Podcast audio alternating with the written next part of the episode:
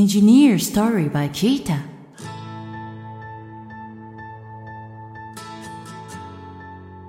日本最大級のエンジニアコミュニティキータプロダクトマネージャーの清野俊文です。この番組では日本で活躍するエンジニアをゲストに迎えキャリアやモチベーションの話を深掘りしながらエンジニアの皆さんに役立つヒントを発信していきます。今回のテーマは広木大地さんと考える技術戦略です。はい技術戦略について今回もいろいろ語っていきたいなと思いますはい、ゲストにはですね、前回に続いて株式会社レクター代表取締役で、一般社団法人日本 CTO 協会理事の広木大地さんにお越しいただきます。はい、広木さんに今日もいろいろお話伺っていけたらなと思います。本日のゲストを紹介します。レクター代表取締役で CTO 協会理事の広木大地さんです。広木です。よろしくお願いします。はい、よろしくお願いします。はい、これまでひろきさんとエンジニアとマネージャーのキャリアや、えっと、組織づくりとキャリア設計についてお話ししてきました。今回は技術戦略についてお話ししていきたいと思います。はい、ではまずですね、あの技術戦略について早速いろいろお話ししていきたいなと思うんですが、こうそもそも技術戦略っていうのがこうどういうものなのかとか、どういうこう概念なのかみたいなところを最初お伺いしてもいいですか？はい、あの僕が技術戦略って言葉を使って発信することはそんなに多くないと思うので、うんはい、多分その技術戦略って何ですかって言われたら何ですかって感じで問いを返しちゃうかもしれないんですけど、はい。うん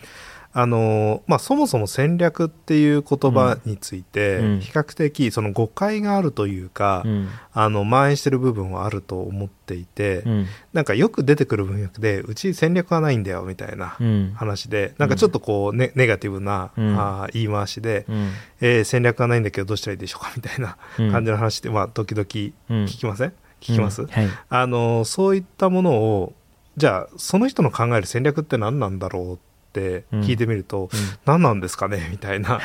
感じもあったりすると思うんですよね。で、まあ、そもそもの戦略というのは、うん、なんか困難な目標を達成するための、うん、まあ、筋道というか、うん、その筋道というか仮説、うん、つまりこういう生き方をすれば、このむ難しい目標というのは達成できるんじゃないかっていう、まあ、いくつかのまあ、考えられる仮説のことを、うん、まあ、戦略と言いますと。うんうん、で難しくなければ戦略がまず必要ないんですね。はい、簡単にこのまままま行きでやれば、うん、まあ、なんとかなりますだったら、うん、実はその戦略というか、まあ、持ってもあった戦略はいらなくて、うんうん、今まで通り頑張りますみたいな感じになると思うんです。うん、でもっと言うとなんかめちゃめちゃ資源があって、うん、全方位に張って勝負できるよっていう、うん、超強いところだったら、うん、勝つために、なんか資源を集中させる箇所が必要ないから、戦略っていうのは全方位に絨毯爆撃すればいいっていう話になるから、はい、まあ負けようがない戦略になります。戦略っていうのの成立条件は弱者であり、困難な目標を達成するっていう前提条件があって成り立ちますと。でなんで自分が今捉えてる目標とそのギャップがあって、うん、そこに対する道筋をまあ照らすもの、うん、そしてそのためのなんか仮説のステップのことを、まあ、戦略って呼んで、うん、それのテクノロジーにおいての何らかの回を技術戦略だと言うと思うんですね。で、まあ、そう捉え直すと、まあ、課題をどう捉えて、あのどこに資源を集中させて、どういう仮説に基づいているかっていう話ができると、うんうん、技術戦略っていうのはまあ基本的には言葉としては成り立つ。うんはい、でそれをあのー、これってまあややこしいことだからあのそれを現場が本当は求めてるっていうことって多いかっていうと、実は多くなくて、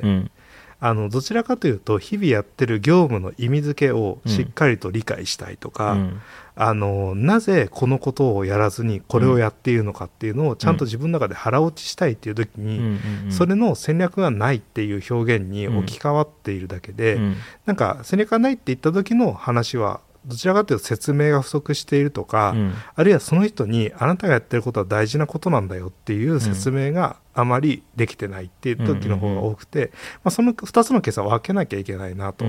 基本的には考えていますと。で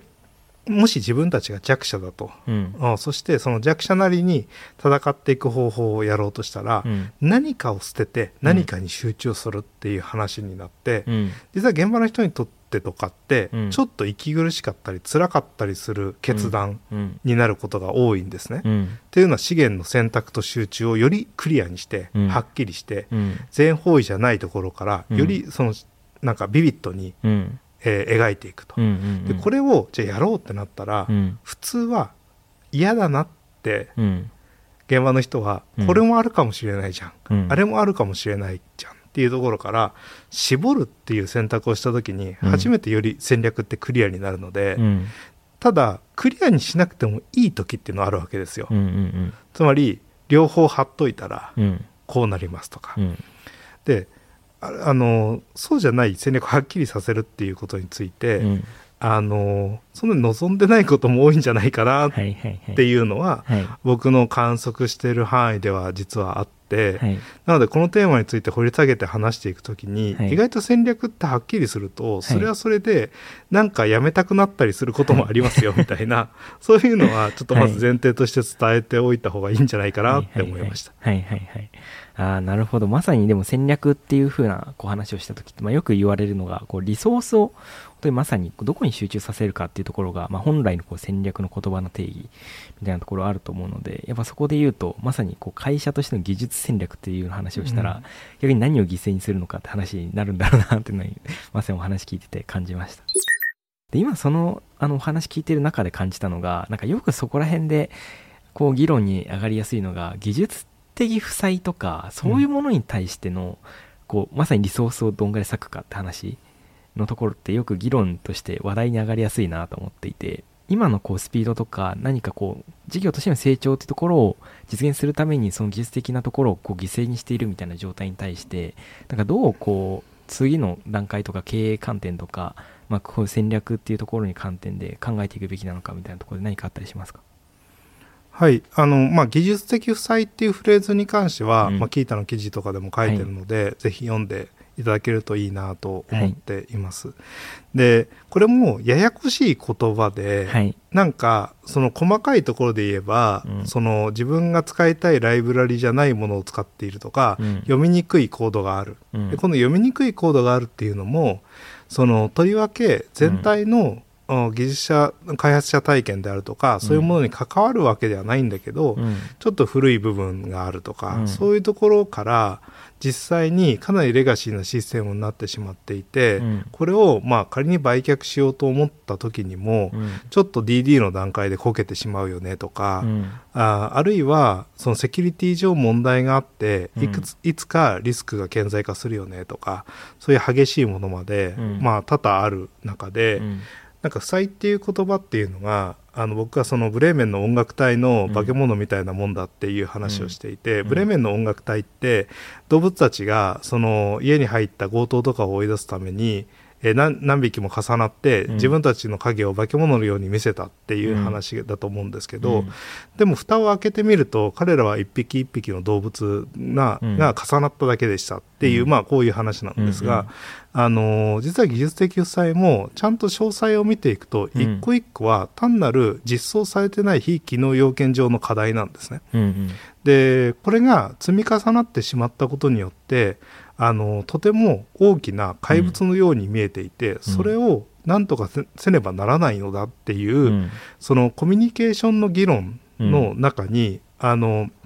吸い込まれてしまって、なんだかわからないけど、うん。負債と呼ばれているから、うん。これはダメなんだとうんいう主張する人々に対して、うん。えー負債だったらばあの、まあ、経営者の目線からすると、うん。あの利子がどのぐらいなのかによって、うん。うん。あの低い利子の負債というのは借りておいた方が、うん。事業経営上いいじゃないか、うん。じゃあ負債は借りておこうみたいうん。なもともとの、えーウォード・カニンガムの定義とかに関しても、同じように、まあ、借りれるんだったら借りといたらいいんじゃない？に近いニュアンスでそれを放置しとくとニッチもサッチもいかなくなっちゃうことがあるから、うん。自覚的にやろうねとうん。いうニュアンスの方が強かったものが、うん。よりその今のビジネスというかソソフトウェアに対しての不満を全て吸収していくようなうん。言葉になってしまったっていうのが、うん。まあ、技術的負債っていう言葉の結構不幸なところだなとうん。僕自身は思っていて、うん。蓋を開けてみたら一個一個対処していけばいいじゃんという話でしかないものを、うん。なんか化け物であったり負債っていうメタファーを使って、うん、えー、しかもそれ説明不足も相まって、あの対処すべきかそうじゃないかっていう判断ができないと。でソフトウェアっていうのはそもそもこの一番難しい部分というのが、うん、あのソフトウェア技術者以外に中身がどうなってるかということが見えにくい、うん、見えないって不可視性というその非対称性があって、うん、えー、まあ、経営者の人とか他の人が中身わからないと、わからないけどこう言ってるんだからきっとこうなんだろうって話になりますと。でソフトウェアビジネスとかソフトウェア作っていくことの難しさって、うん、なんかそのえー、コンポーネントを組み合わせていく形にしても必ずどこかその今までになかったものを作らなきゃいけないから、うん、ソフトウェアってあの複雑なものなんですよ。うんうん、っていうのは普通、まあ、ビル建てようと思ったら1個目のビル建てて2個目のビル建てようと思ったら、うん、似たようなところとか出てくるわけじゃないですか。うん、で繰り返しになる部分も出てくるんですよ。うん、3回と4回は同じだねとか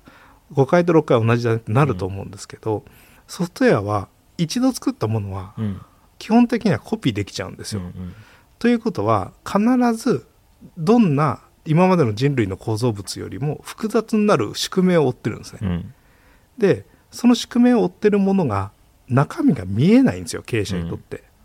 うん、でこれってすごい不幸なことじゃないですか。うん、でそれがしかもメンテナンスもできないし中身もわからないし、しかもそれに対するまあなんか建物だったらこのぐらい経ってきたなって見たら分かる、うんうんうん、だけどあのソフトウェアだと80%できてますって言って、うん、ビルだったらはあのまだ更地なのに8割できてますって言ったら嘘だなって分かるわけですよ、うんうん、だけどソフトウェアの場合8割できてますが更地に見えることがあるわけですね、うん、でもそれでもあのそういう作り方をしちゃうと良くないよっていうのが例えばアジャイルで、ちゃんと動くものを見せようみたいな話っていうのは、動く単位で作るっていうことの重要性を言ってたりするのは、まずその不可視性に向き合うっていう話でもあったりして、でその技術的負債っていうのはまさに見えないアーキテクチャ的な負の側面のこと、でアーキテクチャ的なポジティブな側面っていうのは、拡張性があったりとかセキュアであったりとかっていう要素は見えない要素なんですね、うん、で見えない良い側面と見えない悪い側面っていう、うん、その2つの対比があってそれって対処していけばいいっちゃいいだけの話なんですよ。見えてると、で見えてないと化け物化するっていう話があって、で見えて評価できれば大体の物事っていうのは、それを定量的な意思決定のもと行うことはできるわけじゃないですか、だけどそれがないからいなんうコミュニケーション上の論争になる、うんうん、不安に感じていてこのままじゃよくない感じがする、うん、えー、なぜなら何かやれてないことが積み上がっていて、レイルズのバージョンも古いし、うん、えー、なんだか昔のジェムのメンテナンスも終わりそうだし、このままでいいんだろうか、うん、えー、という不安感に対して、うん、えそれを正しく評価できる状態になっていないから、優先順位を上げようがない。うんうんうん、で上げようがない中でその何とかしてくれって不満だけが残りますと、うんうん、でだから対処できづらいんですね、うんうん、だけどそこに関してじゃあ一定の割合こう返済していこうよもそうだし、うん、一つのガイドラインとしてこの範囲内で対応していこうよとか、うん、あのちゃんとリスクを評価してその上で優先順位を決めて対処していこうよってことが、うん、まあ、中身はある程度見えるようになりながらとか、見せるようにしながらできていけば、単なる要件を消化していく話と変わらないはずなんですね。でそこのあの可視化がうまく作用してない時にここが問題になる話で、何かあの負債のメタファーであるとかを極端に言い過ぎるのは、うん、僕はなんか誤解の元だなと思っていて、技術的な戦略に関してもこれが本当に良い借り入れなのか、うん、悪い借り入れなのかっていうのは利子率によるわけですよ。うん、でこの利子率が悪い借り入れなのかの評価っていうのが本当はしなきゃいけないだけの話なんだけど、うん、そのそうじゃなくて、まあ、単純にこれが負債だからっていう二元論で、まず技術の戦略語るっていうことが、まあ、あまりその筋のいい話じゃないなとは思っていて、その言葉がこうなんか気持ちよすぎるんですよ、言葉としては。技術的負債という言葉が。なのであのあたかも経営的な言葉を使っているかのような錯覚に陥られる、うん、すごくちょうどいい言葉っていうのが技術的負債の本性であるっていうのが僕の捉え方です。うんうんうん、あなるほど。ありがとうございます。じゃあそもそも技術的負債はこうなんですかね。戦略の議論のテーブルにも載ってない状態に近いって感じなんですかね。さっき今の話で言うと。そうですね。議論のテーブルに載せられるだけの材料が可視化できてる時には、うん、多分そのえっと、順当に処理されている、うんうん、で可視化できていなくてたまりにたまって大きな問題になって人が辞め始めて、うん、そしてなんかニッチもサッチもいかなくなってから技術的負債があるんです、うん、さあどうしましょうっていうふうに、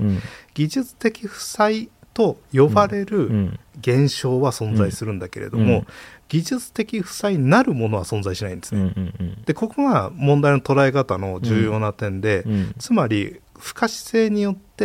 コミュニケーションが、まあ、正常に行われず、うん、正しく評価されて、うん、アセスメントされなかった結果、放置されてしまった課題が、一定のティッピングポイントを超えてから、何らかの形で可視化されるという現象を経て、技術的負債現象と呼ばれることが起こるだけなんですよ。でこう捉えないと、問題の対処するタイミングが間違いなく遅れるんですね、うんうんうん、技術的負債は非機能要件として0から1に積み上がった瞬間、もう技術的負債かもしれなくなる複雑性の発露っていうのがあるはずなんですよ。でこの複雑性の発露は順当に、うん、えー、利子をて一定返済し続けるように、うん、定期的に返していけばいいだけの話なんですよ。はい、それを正しく評価して、はい、そしたらある時点まで見えないなんてことはないはずなんですよ。見えてるから対処し続けてる。はい。うん、だけどそれをまあ、見えないから優先順位を下げるとか、うん、価値が正しく評価されないからあのそれよりそれはまあ借り入れだと言って、別のことを優先するっていうことの程度が行き過ぎてしまうと、うん、溜まり続けるわけじゃないですか。うんうんうん、でこの溜まり続けるって構造がなければ単なる引きの要件なんですよ。うんうん、だけどその溜まり続けちゃうと。うんでもっと巨大なのは一度開発したシステムに関してはナレッジとしてはその例えば、まあ、外注の場合もそうかもしれないし、うん、自分たちでもそうかもしれないけど、うん、たくさんの人が入ってってわーっと作って完成したってシステムのメンテナンスってすごい少ない人数でやるってこともあるわけじゃないですか。でそうするともともとそのソフトウェアの中身について深く知ってる人たちが、みんないなくなってしまって、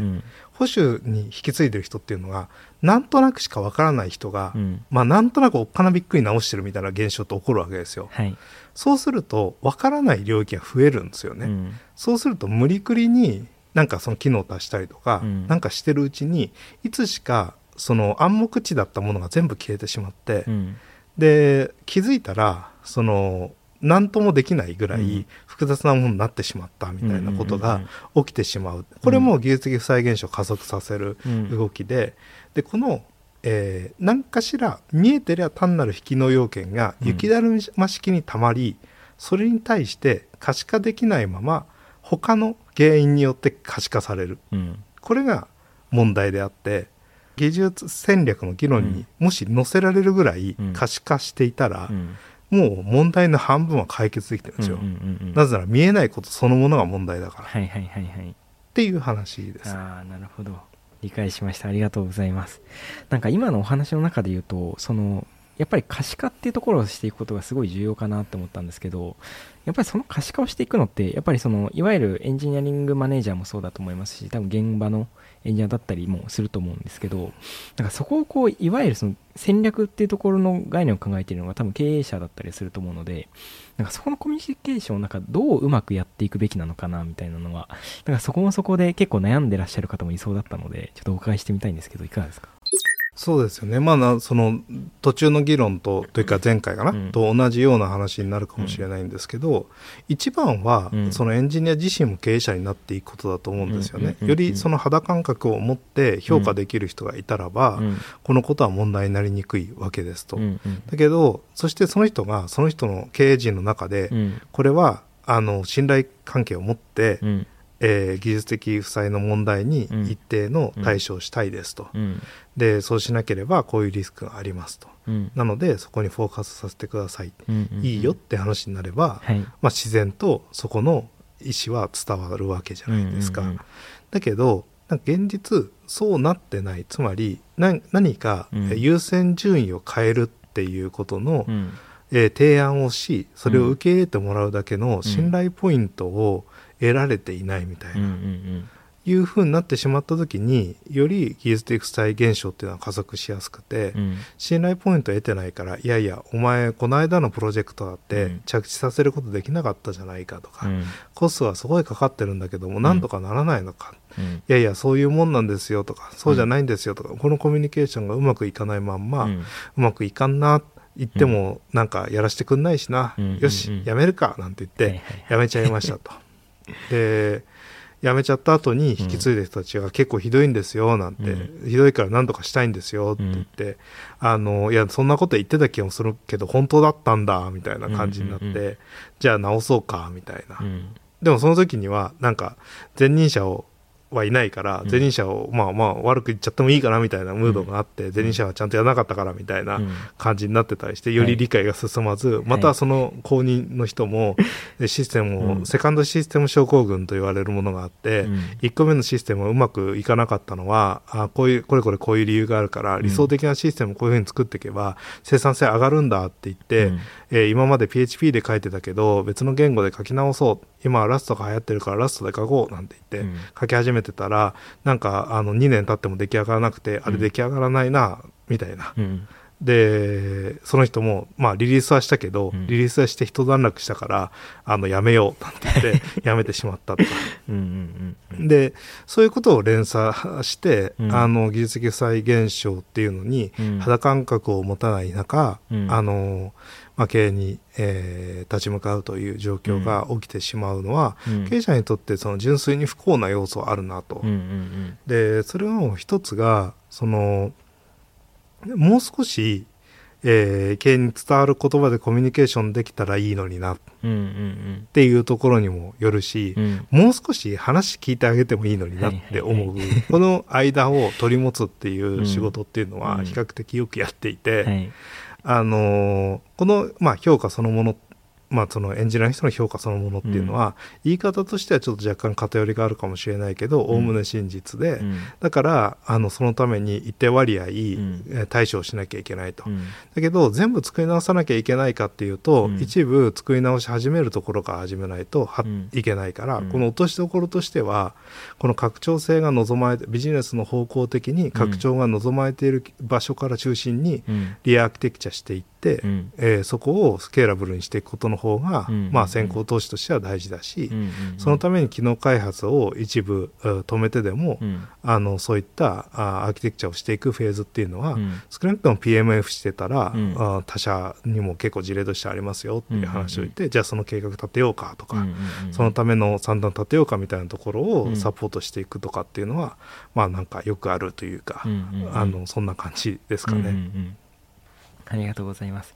じゃあ、ある意味でこう、やっぱりエンジニアだったり、そのいわゆるエンジニアリングマネージャーみたいな人たちも、やっぱその、経営とか戦略っていう文脈で、そういう、いわゆる引きの要件みたいなところを改善していくことの、こう、価値とか、リターンっていうのが何なのかみたいなところが、やっぱ言語化は、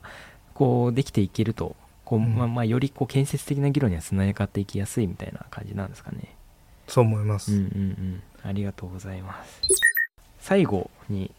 あの、リスナーに向けてメッセージをいただければなと思うんですが、はい、何かあればお願いします。え、そうですね。あのー、キータ使ってください。ありがとうございます。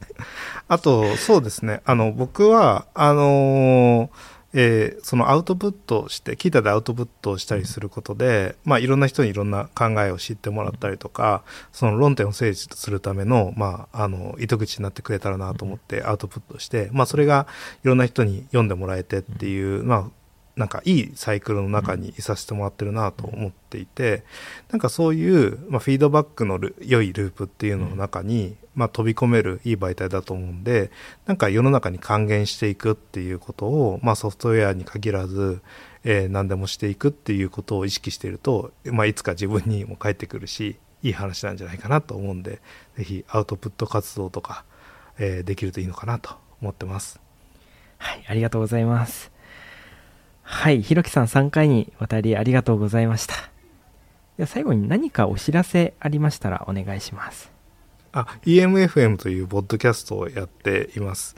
えー、なんで今皆さんポッドキャスト聞いてらっしゃると思うんで、ぜひサブスクライブお願いします。はい、ありがとうございます。はい、今日は本当にありがとうございました。とても、あの、僕自身も学びの多い時間になりました。はい、ぜひですね、また、あの、ご機会あれば、こうやってお話できたらなと思うので、またお待ちしております。ありがとうございました。ありがとうございました。ひろきさんとは前回はエンジニア組織とキャリア設計について、そして前々回はエンジニアとマネージャーのキャリアについてお話ししていますので、ぜひこちらのエピソードもお聞きください。さて、この番組では感想や質問、リクエストなどお待ちしております。番組詳細欄にあるリンクよりお気軽にご投稿ください。Twitter ではハッシュタグエンジニアストーリーをつけてツイートしてください。そして Apple Podcast や Spotify の Podcast ではレビューもできますので、こちらにも感想を書いてもらえると嬉しいです。キータ株式会社はエンジニアを最高に幸せにするというミッションのもと、エンジニアに関する知識を記録、共有するためのサービス、キータ、エンジニアと企業のマッチングサービス、キータジョブズ、社内向け情報共有サービス、キータチームを運営しています。ぜひカタカナでキータと検索してチェックしてみてください。お相手はキータプロダクトマネージャーの清野俊文でした。